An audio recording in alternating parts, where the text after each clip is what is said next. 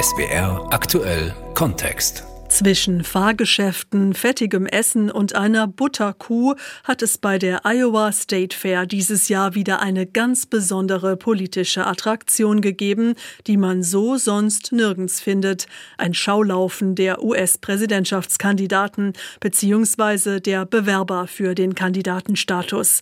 Am 5. November kommenden Jahres wird in den USA gewählt, aber der Wahlkampf dauert dort traditionell jahrelang. Im im Grunde beginnt er oft schon kurz nach der Wahl und diesmal ist eine wirklich bunte Runde am Start. Bei der Iowa State Fair konnte man die Bewerber also hautnah erleben. Und Katrin Brandt war für uns dabei. Sie hören in SWR aktuell Kontext ihr Feature Wahlkampf auf dem Rummelplatz. Und keiner gibt auf.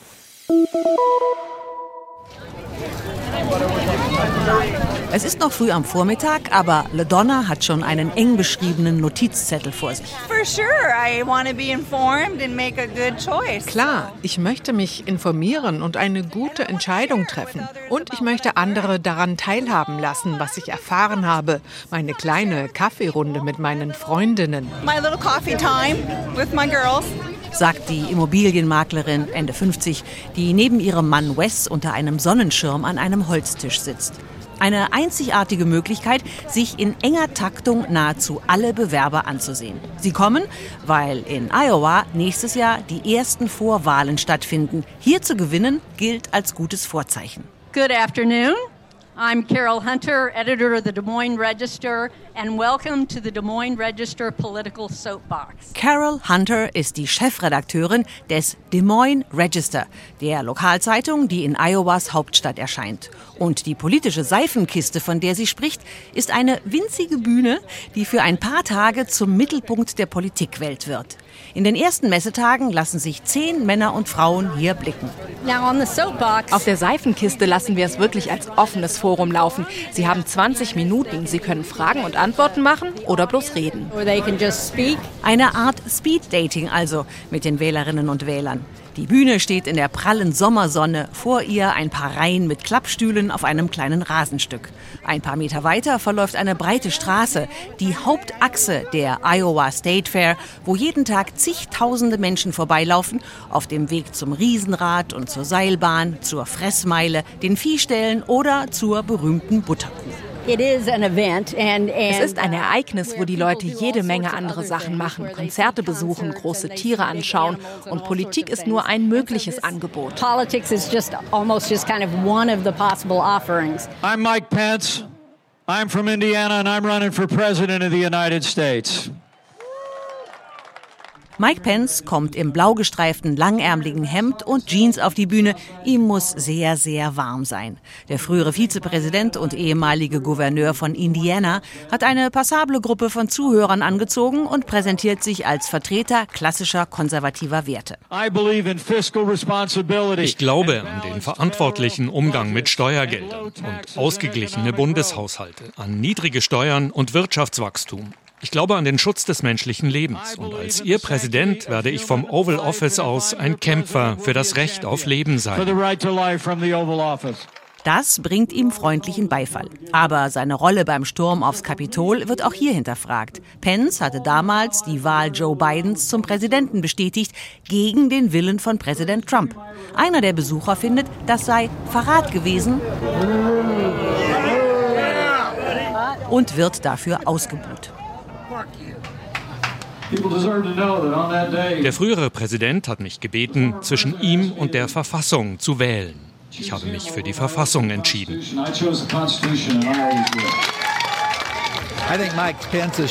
Mike Pence hat mehr politischen Mut bewiesen als jeder andere, den ich je in der Politik erlebt habe. Er wusste, dass es ihm schaden würde und hat die Demokratie in Amerika bewahrt. Sagt Kim Schmidt, ein grauhaariger Landwirt aus Iowa. Auch er macht sich Notizen, während er sich die Kandidaten anschaut. Aber er weiß, was er will. Wir brauchen jemanden, den wir mögen, der an eine gute konservative Ideologie glaubt und der der wählbar ist. Also Oder die wählbar ist? Join me in welcoming Nikki Haley to the soapbox. I appreciate it. Hello! Nikki Haley, die frühere Gouverneurin von South Carolina, trägt auf der Soapbox ein T-Shirt mit dem Slogan Mich unterschätzen? Viel Spaß dabei. Haley ist die einzige Frau im Bewerberfeld der Republikaner und versucht, sich gegen die laute männliche Konkurrenz durchzusetzen. Anders als die anderen kritisiert sie auch die eigene Partei wegen der hohen Staatsschulden und sie hat auch zu sozialen Themen etwas zu sagen. Einer von vier Menschen habe psychische Probleme, sagt sie, und die USA wollten sich nicht damit beschäftigen. Wir müssen uns darum kümmern, zum Wohle unserer Kinder, unserer Eltern und unserer Soldaten, die schrecklich gelitten haben. Sie gehören nicht ins Gefängnis, nicht ins Krankenhaus, sondern in Therapie. Haley will zurück zu einem Amerika, das stark, stolz und voller Möglichkeiten ist. LaDonna, der Maklerin mit dem Notizzettel, gefällt das. Wir kommen aus einer wirklich konservativen Gegend und wir möchten unser Land so zurück, wie es war, als wir aufgewachsen sind, in den 60ern und 70ern. Um, that's, that's where I'm at. Wenn es etwas gibt, das auf der Iowa State Fair parteiübergreifend alle anzieht, dann ist das die Butterkuh. Jeden Tag schieben sich lange Schlangen von Menschen an der Glasscheibe vorbei, hinter der eine blassgelbe, lebensgroße Kuh aus Butter steht. Sie finde jedes Mal die Details cool, wirklich schön, sagt Tracy, eine junge Mutter im Gedränge. We used to until we had these guys. Now we're kind of starting the tradition again. Sie sei früher immer hierher gekommen. Jetzt hat sie zwei kleine Kinder und macht eine neue Tradition daraus.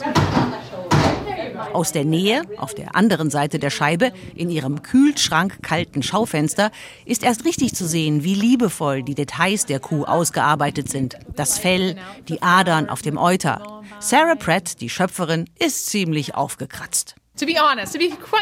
Um ehrlich zu sein, sind wir heute ein bisschen müde. Wir sind seit drei Wochen dran, aber die Energie der Messe macht uns wieder munter. Sie und ihre beiden Töchter Grace und Hannah haben sich gegen die Kälte dunkle Sweater übergestreift. Die beiden jungen Frauen legen letzte Hand an drei menschliche Figuren, die der Kuh zur Seite stehen, drei bekannte Sportler aus Iowa. Sarah, im Hauptberuf Lehrerin, ist seit sieben Jahren für die Kuh verantwortlich. Die Tradition gibt es schon seit über 100 Jahren. Was die Besucher vor der Glasscheibe nicht sehen, ist, dass die Kuh nicht massiv ist. Die Butter wird auf ein Gerüst gespachtelt und das auch nur zur Hälfte, auf der sichtbaren Seite. Die Leute haben womöglich davon gehört, aber sie wollen das nicht wirklich wissen, sagt Sarah. Illusion und Wahrheit fast wie in der Politik. Um, yeah, we're excited to see what? Gotta see the butter cow. the butter cow. Auch Kate Custis und ihre drei Freunde haben die Butterkuh auf ihrer Liste. Jetzt aber sind sie erstmal zusammen mit hunderten anderen an der Soapbox stehen geblieben, weil da gerade Vivek Ramaswamy spricht. I think that he really has a tendency to drum up a crowd, which is what he showed today. So. Er hat die Tendenz, eine Menge Leute zu begeistern, sagt Kate anerkennend. Vivek Ramaswamy, ein wohlhabender Biotech-Unternehmer, präsentiert sich mit seinen 38 Jahren als der jüngste Präsidentschaftskandidat einer großen Partei. I'm 38 years old. I am the youngest person ever to run for US president in a major party. Ramaswamy, Sohn indischer Einwanderer, trägt eine weiße Kappe mit dem Wort Truth, also Wahrheit drauf. Die zu verkünden sei das Motto seiner Kampagne. God is real. There are two genders. Gott ist real. Es gibt zwei Geschlechter. Fossile Brennstoffe sind Voraussetzung für menschlichen Wohlstand. Eine offene Grenze ist keine Grenze. Eltern bestimmen die Erziehung ihrer Kinder. Parents determine the education of their children.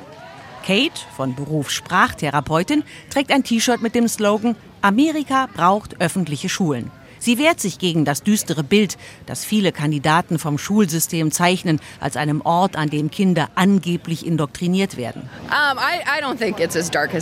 Einer der wichtigsten Faktoren, einer der schwierigsten Kämpfe, die wir kämpfen, ist der Zugang zur Bildung. Vor allem in ländlichen Gemeinden hier in Iowa stelle ich fest, dass es für Familien wirklich schwierig ist, eine gute Bildungsqualität zu bekommen. Kate und ihre Freunde wollen können mitstimmen, wenn Iowa am 15. Januar seine Vorwahlen abhält als erster Staat der USA. Iowa hat drei Millionen Einwohner und ist deshalb zu klein, um bei der Nominierung eine entscheidende Rolle zu spielen. Doch wenn Donald Trump sich hier schon weit absetzen könnte, dann wäre das niederschmetternd für die Konkurrenz.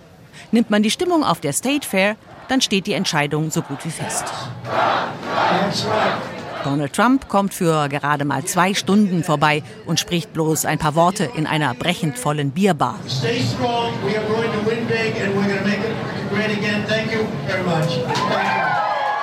Bleibt stark, wir werden groß gewinnen und Amerika wieder großartig machen, sagt er. Er ist schlecht zu verstehen und noch schlechter zu sehen. Joe, zu Besuch aus New York, hat immerhin einen Blick auf ihn werfen können. Ich glaube, die Demokraten haben Gesetze gebrochen und das Justizsystem verdreht, um ihn fertig zu machen. Das war ekelhaft. Das kann jeder sehen. Aber sie könnten das schaffen und ihn zumindest verletzen, dass sie gewinnen können.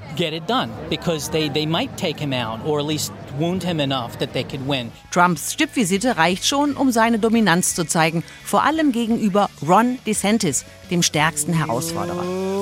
Ladies and gentlemen of the Iowa State Fair, let's welcome Governor Kim Reynolds and Governor Ron DeSantis.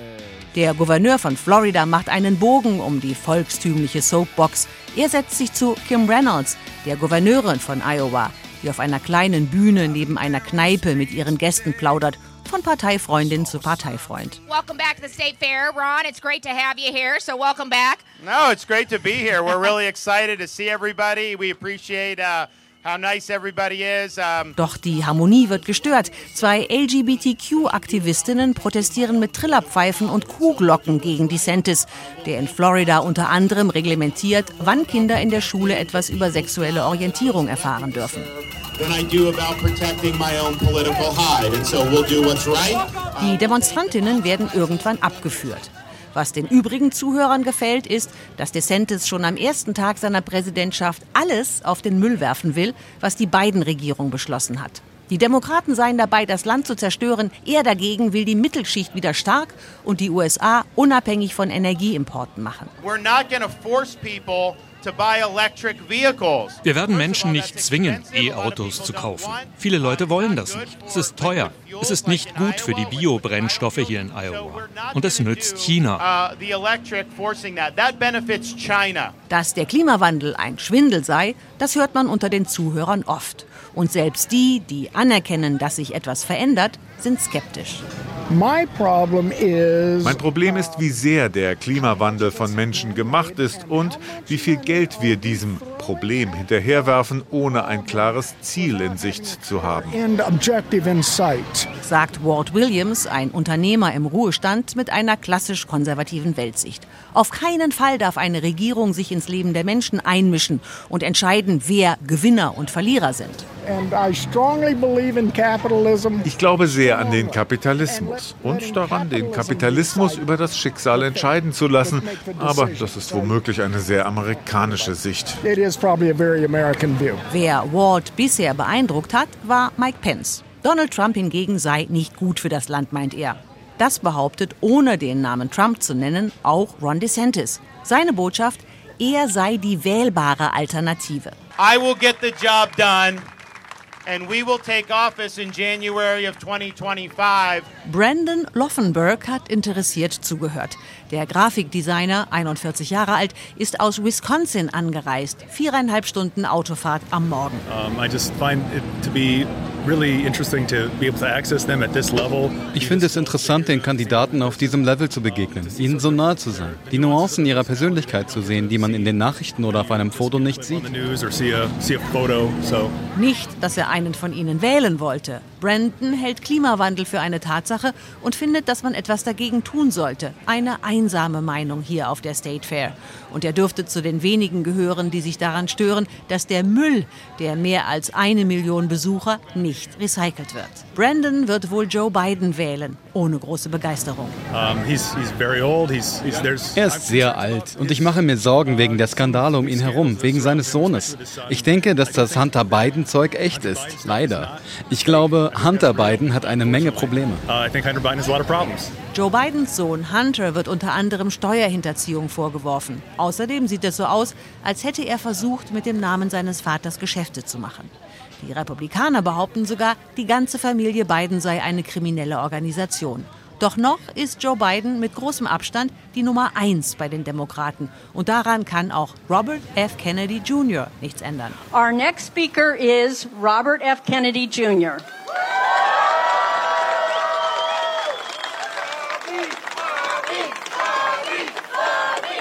Kennedy, braun gebrannt und dynamisch, hochgekrempelte Ärmel, Jeans, wird auf der Soapbox euphorisch begrüßt. Der Sohn des ermordeten Bobby Kennedy und Neffe des ermordeten John F. Kennedy müsste hier nicht stehen, denn die Demokraten werden ihre ersten Vorwahlen nicht mehr in Iowa abhalten. Dieses Jahr haben sie beschlossen, im Februar zuerst nach South Carolina zu gehen. Dort, im Südosten der USA, hoffen sie auf wichtige Stimmen von Afroamerikanern. Iowa ist aus ihrer Sicht inzwischen so konservativ, dass sich der Einsatz kaum lohnt.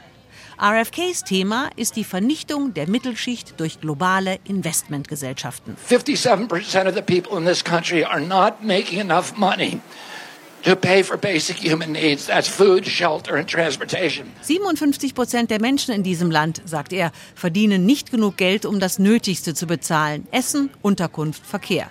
Und zum ersten Mal sind nun die Kreditkartenschulden der US-Amerikaner auf über eine Billion Dollar gestiegen. Und daran verdienen, sagt RFK Jr., Konzerne wie BlackRock, Vanguard und State Street. Auch die drei CO2-Pipelines, die durch Iowa geplant sind, seien Teil dieser Wohlstandsverschiebung. Sie seien nutzlos im Kampf gegen den Klimawandel, sondern machten nur die Ölfirmen und Ethanolproduzenten reich. Wenn er ins Weiße Haus komme, werde er die Pläne beenden. When I get in the White House, I will put an end to this and this pipeline will never be built. Thank you all very much. Die Demokraten können in Iowa Stand jetzt nichts reißen. Joe Biden liegt deutlich zurück. Bei den Republikanern kommt Donald Trump auf 44 Prozent Zustimmung, DeSantis auf 20. Der Abstand ist nicht so groß wie in landesweiten Umfragen. Vivek Ramaswamy, Nikki Haley und Mike Pence bleiben unter 10 Prozent, laut Zahlen der New York Times. Das wirkt uneinholbar. Doch bis zur ersten Vorwahl sind es noch ein paar Monate und niemand kann abschätzen, was aus Trumps inzwischen vier Verfahren wird.